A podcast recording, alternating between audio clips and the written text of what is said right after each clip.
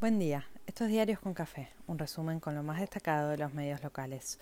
Hoy es martes 6 de septiembre y los diarios de esta mañana comparten agendas y se distribuyen entre los mismos temas. Avanza la investigación por el intento de magnicidio a Cristina el jueves pasado con el foco en la novia, el ADN y el entorno. El viaje de masa con dólar soja que derrumbó todas las otras cotizaciones y Atlético de Tucumán que no pudo quedarse con la exclusividad del torneo. Políticamente, Cristina volvió al Senado este lunes para reunirse con gobernadores.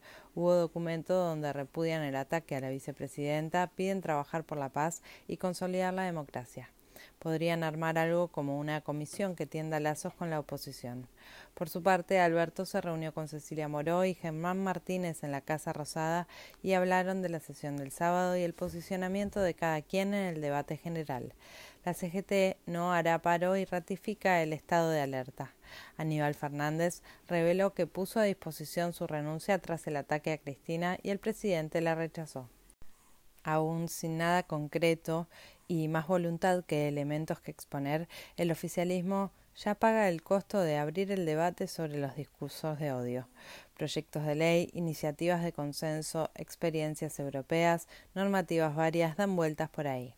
Los medios opositores y su dirigencia anticipan su rechazo y la polarización vuelve a simplificar argumentos y dinamitar debates. Haría bien el oficialismo en buscar personajes que saquen a cada quien de su zona de confort y le pongan músculo a un trabajo serio. La oposición sigue de cerca, se vuelve a victimizar y advertir que el oficialismo es el feo, sucio y malo, y violento, eso siempre. Por su parte, Milei sigue repudiando, entre mil peros, y corriendo los ejes de la discusión, pero con la exposición que tomaron estos grupos extremistas que lo siguen, tuvo que salir a despegarse de militantes que reivindican el atentado a Cristina. La reta se abraza a su ministra de Educación y trata de salir del laberinto por arriba promocionando que pasa una jornada de capacitación docente y así recuperará el día de clases perdido el viernes por el feriado.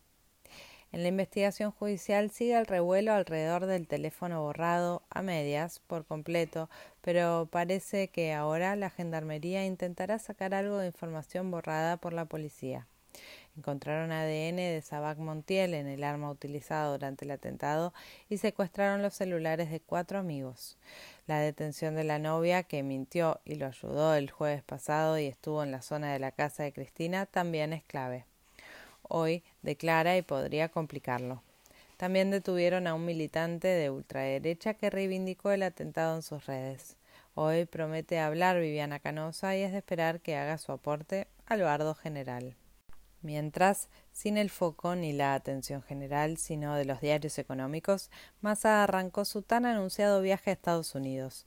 Contactos con el fondo y confianza, anticipa cronista, de aprobar una nueva revisión.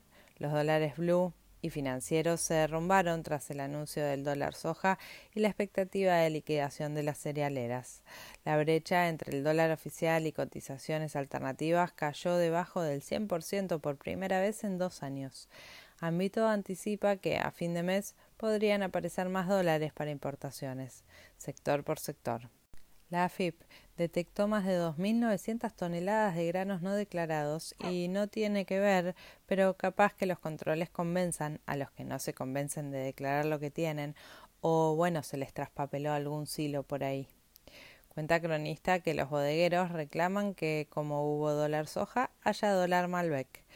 Cruzado entre los anuncios económicos y el entramado político, aparece la promesa de una asistencia a los sectores más bajos de la pirámide, parte de lo que entre con el dólar soja irá a cubrir unos meses el refuerzo de ingresos mientras tratan de convertirlo en ley. Ámbito calcula en dos millones los beneficiarios, quienes no reciben planes y lo necesitan. Este compromiso, además del ataque a CFK, explican que Grabois no haya partido del bloque en el Congreso y se quede en el frente de todos. Como contracara, Cronista anticipa algunos datos que arroja la auditoría de planes sociales, muchos incompatibles entre sí. Dan de baja 40.000 planes. El gobierno celebra el récord histórico de personas con trabajo registrado en junio. Ahora toca mejorar los ingresos o hacer algo contra la inflación. Ahora que baja el dólar, sería bueno ver algún precio bajar. Spoiler alert, mm, no pasará. En el Senado reanudan el debate del proyecto para que las empresas participen de sus ganancias a los trabajadores. El juicio de vialidad solo importa cuando acusan a Cristina o ella se defiende. Ayer siguieron las declaraciones, pero como expusieron las defensas, nadie lo mira con detenimiento o indignación, solo página y ámbito. Destituyeron y detuvieron a un camarista bonaerense que era miembro de la banda del juez Melazo que liberaba presos para robar, porque cuando la gente es un amor no tiene límites. El Ministerio de Defensa desmintió a Clarín y Nación que vienen denunciando recortes en el presupuesto de las Fuerzas Armadas hace días. Se pone en marcha, después de mucho ir y venir, el previaje 3. Lanzaron la licitación para la ingeniería de la segunda fase del gasoducto Néstor Kirchner. Esteban Bullrich tuvo una leve mejoría y pudieron sacarle la sedación. Clarín denuncia en su tapa robo a una estación de servicio y se suma a otra víctima fatal por la guerra narco en Rosario.